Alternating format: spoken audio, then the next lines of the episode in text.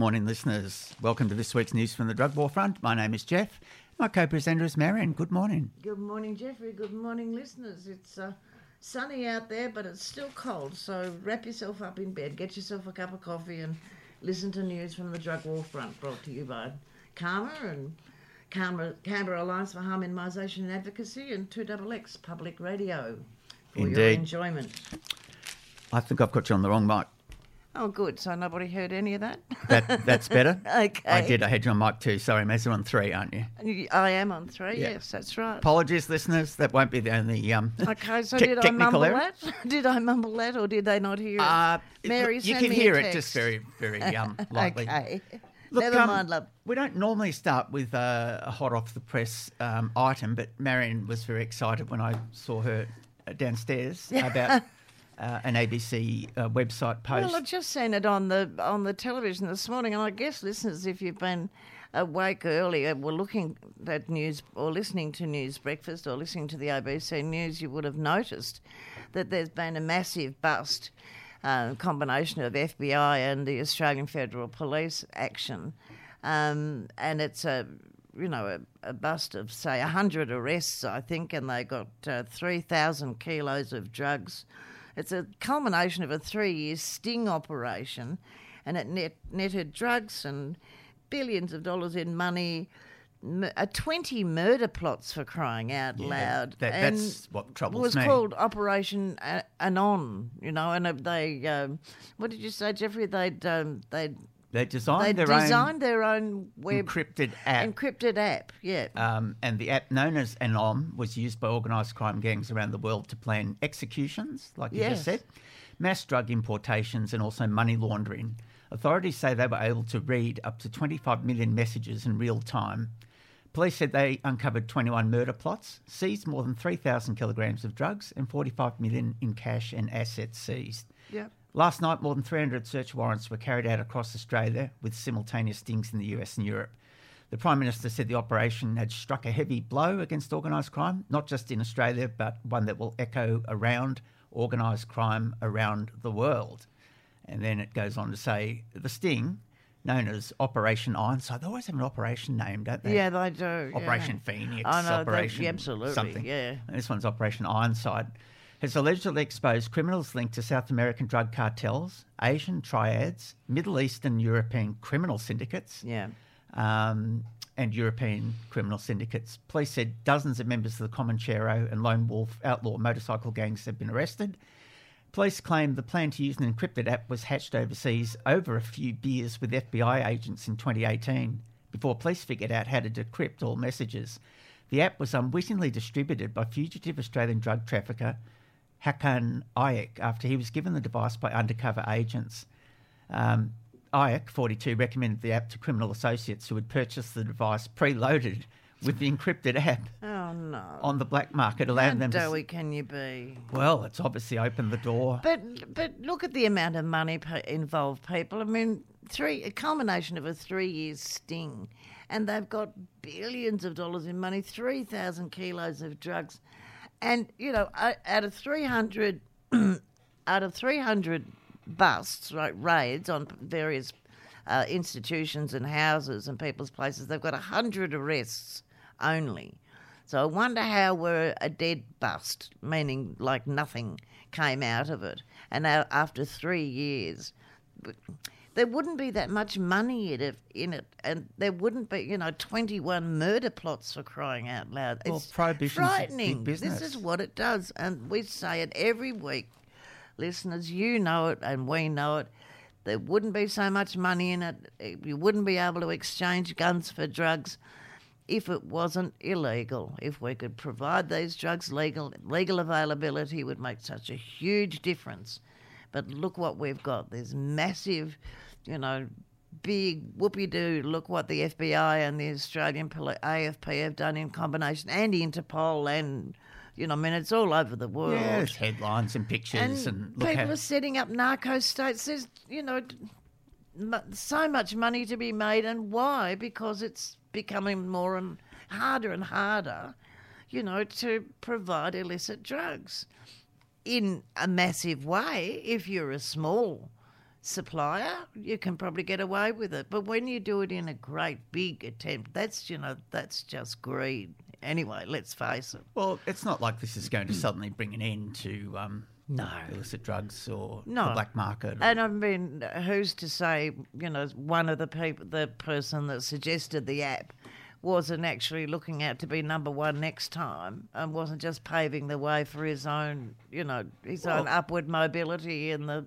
in the syndicate. I mean, it's Absolutely. There's all sorts of angles. all sorts of reasons why it could be. as be long as we have a black market, we're going to have huge profits It will keep on going, that is for sure. and huge violence. Uh, we might go to a song. Let's It's do a bit, that. bit of a, an old one from the rapper Ice Cube. Uh, it's about, um, I guess, this essence of the song. It's called Dead Homies. Is about why do the black community only sort of really come together Yes, at for funerals. funerals, It's sort of yeah. before, way before Black Lives Matters and anything. But anyway, here's Ice Cube.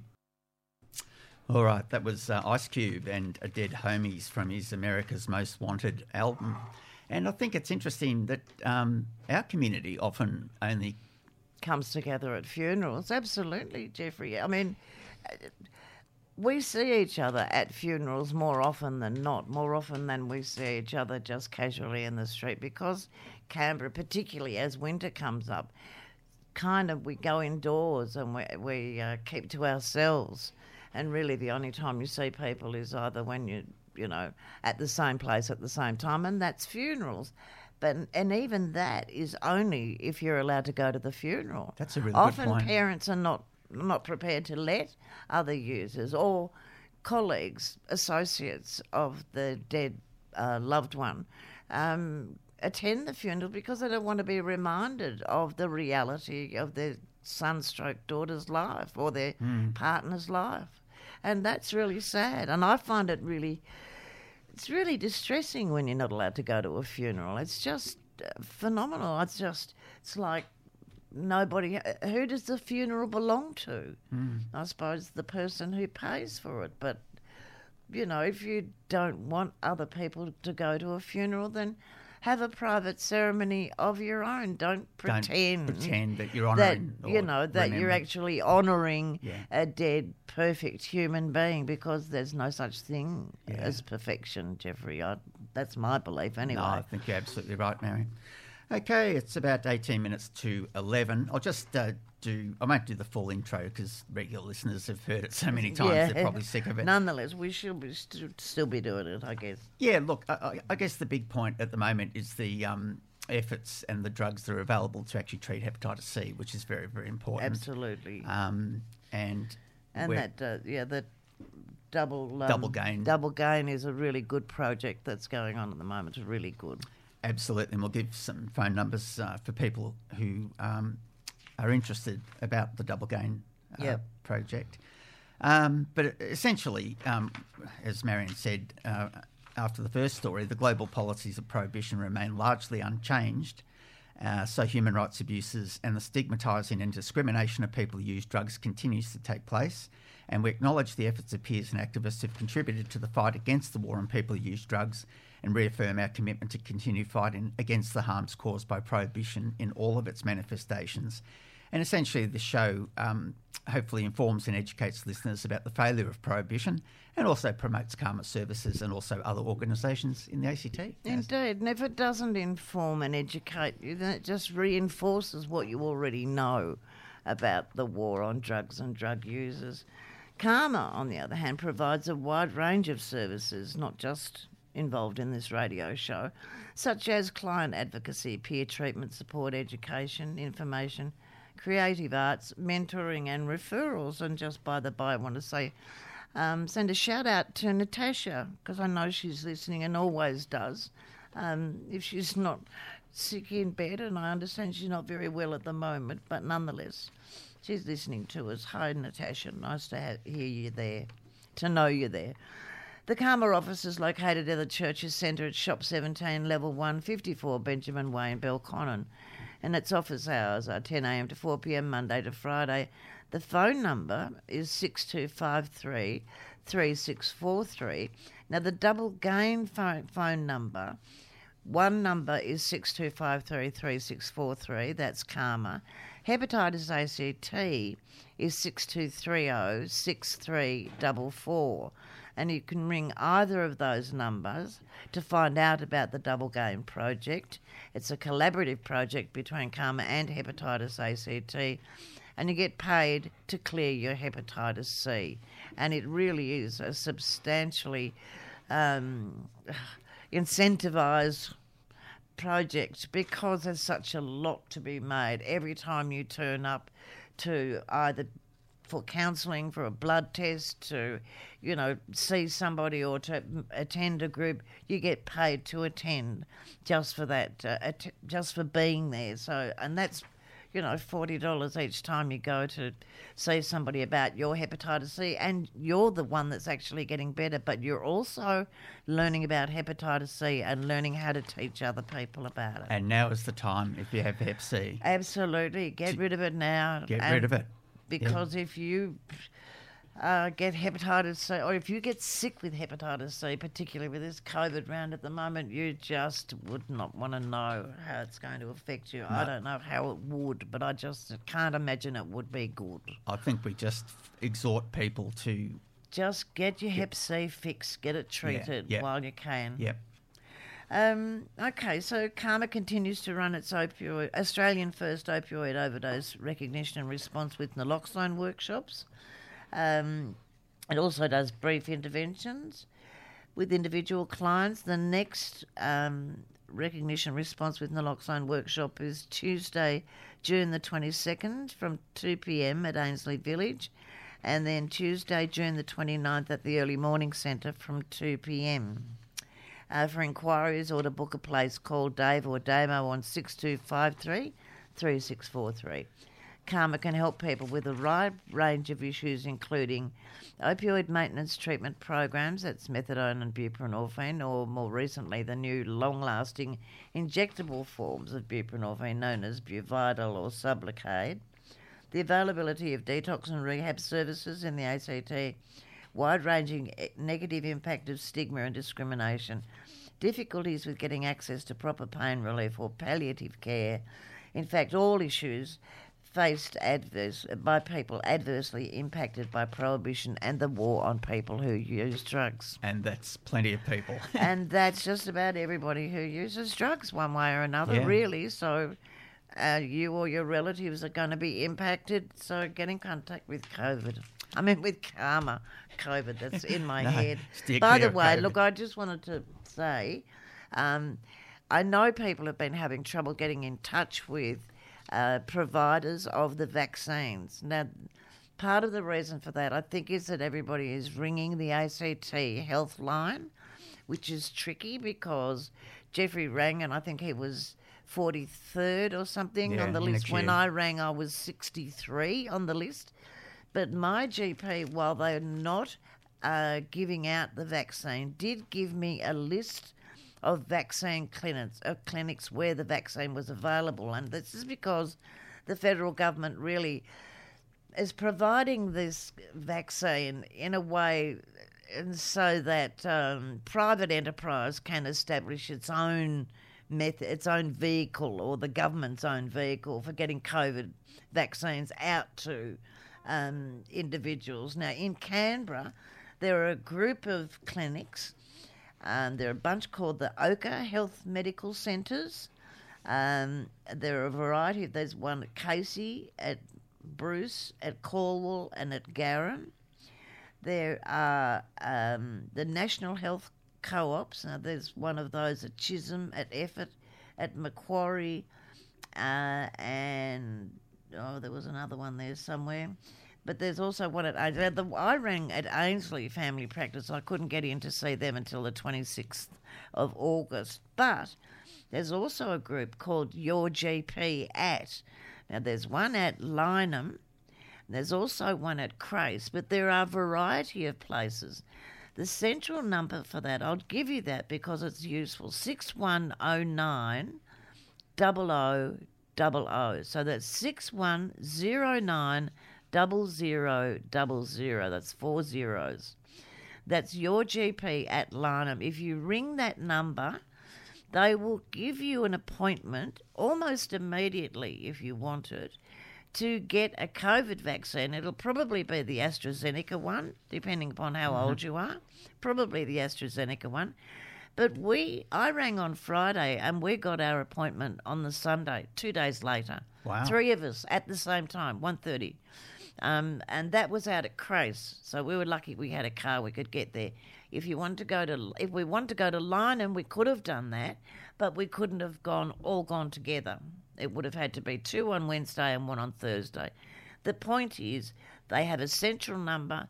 You push uh, one if you want to get COVID uh, vaccine inquiries or make a booking, and they can fit you in pretty much straight away. So you don't actually have to go out to Calvary Hospital and wait in queue. Uh, you don't have to ring ACT Health and wait in a queue.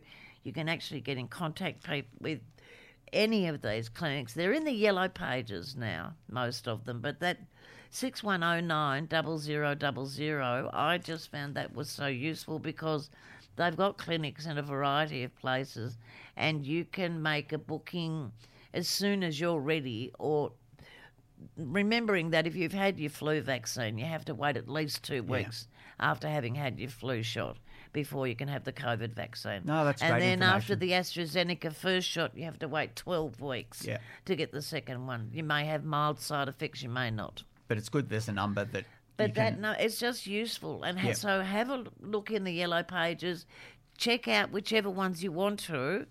I'm just saying that the people that I went to were really quick, and I got um, we got all got our first vaccine within two days. That's and the not number bad. six one zero nine Yep. zero zero zero zero. Yep. No, great information, Maz. It's really just useful, and I know people have been having a lot of trouble, and uh, Oh, because I was having trouble, and they hadn't difficult. made any, hadn't been doing any advertising, yeah, and people were ringing the ACT Health line, and you know, sixty three, who can wait for? That's got to be five, you know, and they'll, all they'll say is, you know, go to Calvary and line up at Calvary. Well, no, there's plenty of other Yeah. places. No, nice one, Marion. That's really good information. Okay. Okay, the contents of this News from the Drug War Front broadcast do not necessarily reflect the views and policies of the Canberra Alliance for Harm Minimisation and Advocacy. CAHMA does not condone nor condemn drug use and does not promote illegal activity. CAHMA recognises that drug use happens, and as such, CAHMA focuses on harm reduction messages, drug treatment support services, advocacy, and community development. CAHMA seeks to reduce the harms associated with drug use as well as the harms associated with the criminalisation of drug use through the provision of empowering programs that concentrate on community development, person centred holistic healthcare, and equity of health service delivery for all people. Um, I think we might start the first national story and then um, maybe not get through the whole thing because of the 11 o'clock news. But Yeah, no, um, that's fine. Okay. it's from uh, the Sydney Morning Herald, June the 6th, um, three investigative This reporters. is the cartel of Australia, Mr. Biggs. Yeah, Yep. yeah. Okay. The cartel of Australia, Mr. Biggs, the title goes, responsible for 1.5 billion dollars worth of drug imports. This is by Nick McKenzie, Joel Tozer, and Fergus Hunter of the Sydney Morning Herald, June the 6th. Australia's most dangerous and wanted crime bosses have organised themselves into a cartel, earning an estimated $1.5 billion a year by smuggling drugs past the nation's borders with the help of corrupt government officials and border insiders, the nation's peak criminal intelligence agency believes. The Australian Criminal Intelligence Commission, or AC- ASIC, ASIC, ACIC, says nine men, drawn mostly from Australian bikie gangs and Middle Eastern crime syndicates, make up what the agency has named the Aussie Cartel.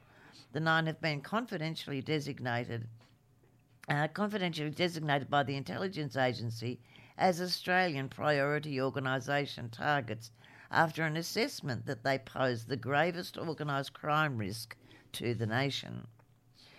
State and federal policing agency sources said the cartel had formed unprecedented alliances between formerly warring senior Hells Angels and Comanchero members to import drugs into Australia and to set up supply hubs in Thailand, giving the cartel direct access to the booming Golden Triangle drug precinct. The nine crime bosses, bosses have also developed extensive methods of penetrating border security, known as doors, giving them an unrivaled capacity to meet Australia's market for drugs. Quote, they share supply routes, they share logistic supply chains, they share them among themselves the doors or the way into Australia. They share any corrupt networks they may have here to swap information with each other, Mr. Phelan said. When asked if the cartel was corrupting government institution, Mr. Car- Mr. Phelan said it was extremely naive to think it had not penetrated Australian law enforcement agencies. Well, that's pretty obvious, I would have thought. Some official sources have confirmed that two members of the cartel, in particular, are believed to have government insiders in Australia and overseas in their networks. Mr. Phelan confirmed federal law enforcement operations had been compromised by suspected leaks, but uh, declined to provide specific details. The Australian Criminal Intelligence Commission estimates the cartel's annual profit to be a billion dollars with revenues of $1.5 billion. That's a massive amount of money, man. Huge amount of money. I, I can't even comprehend. Get your head around no, I yeah. can't wrap my head How around How many billions. zeros? You know? Too many zeros for me. Too my fingers. Too many zeros for my fingers, Jeffrey. I'm I'm lost. Mr. Phelan also said it, the introduction to Australia of several encrypted pl- phone platforms. This actually sounds like an introduction to the the, first- bust, yeah, yeah? yeah. Don't you think? Very much so. because we're talking about encrypted phone platforms, including Cypher, that were being used by thousands of Australians to engage in crime. Quote, certainly leads back to elements of the Aussie cartels. Police sources said the Australian distribution of an encrypted phone platform called Anom, there you go, That, so this was is also prelim. cartel linked. So Yeah. you had this story here. wasn't just me finding it, you had it here anyway, Jeffrey. The revelations, which extend to confidential law enforcement assessments that Australia's premier airline, Qantas, has been infiltrated by criminals, thrust the issue of organised crime back into the spotlight. Agencies are pushing politicians to support stalled port and airport security identity card legislation to prevent, quote, trusted insider exploiting border security gaps. The laws are backed by the coalition, but Labor claims they are flawed. Well, Yeah. they're all flawed, Jeffrey, the whole, aren't they? The whole concept's flawed. Isn't um, it?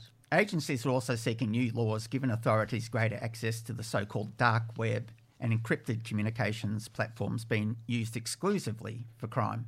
Mr. Phelan declined to identify the members of the cartel, but state and federal policing agency sources said they included the boss of the Comancheros, who lives in the UAE, the Hells Angels boss, who lives in Greece, and triad linked figure who lives in Hong Kong, another Dubai, Lebanon, and Turkey. An Adelaide bikie boss recently deported from Sydney, and a Sydney logistics, port, and transportation experts are also members of the cartel. So you can see the range and number of countries. And, And uh, what's remarkable about the countries they're living is that they are renowned largely, like Greece, for being anti-drugs. You know, so to live there safely, I would have thought, whoa, dodgy. Tony Mokbel eventually He arrested in was Greece? In Greece, he was living he large. And, yep. Yep.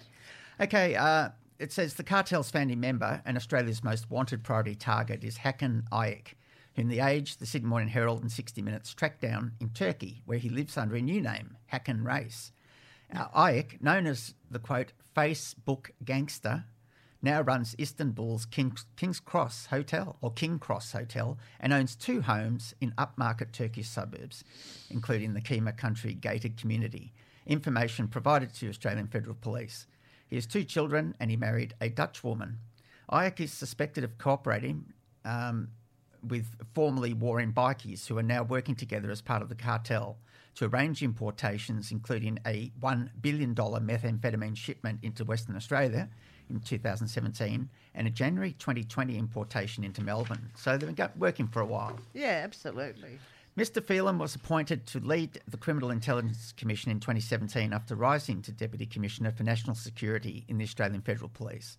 His interview is the most expansive by a Commission CEO in the history of Australia's most secretive and powerful crime fighting agency.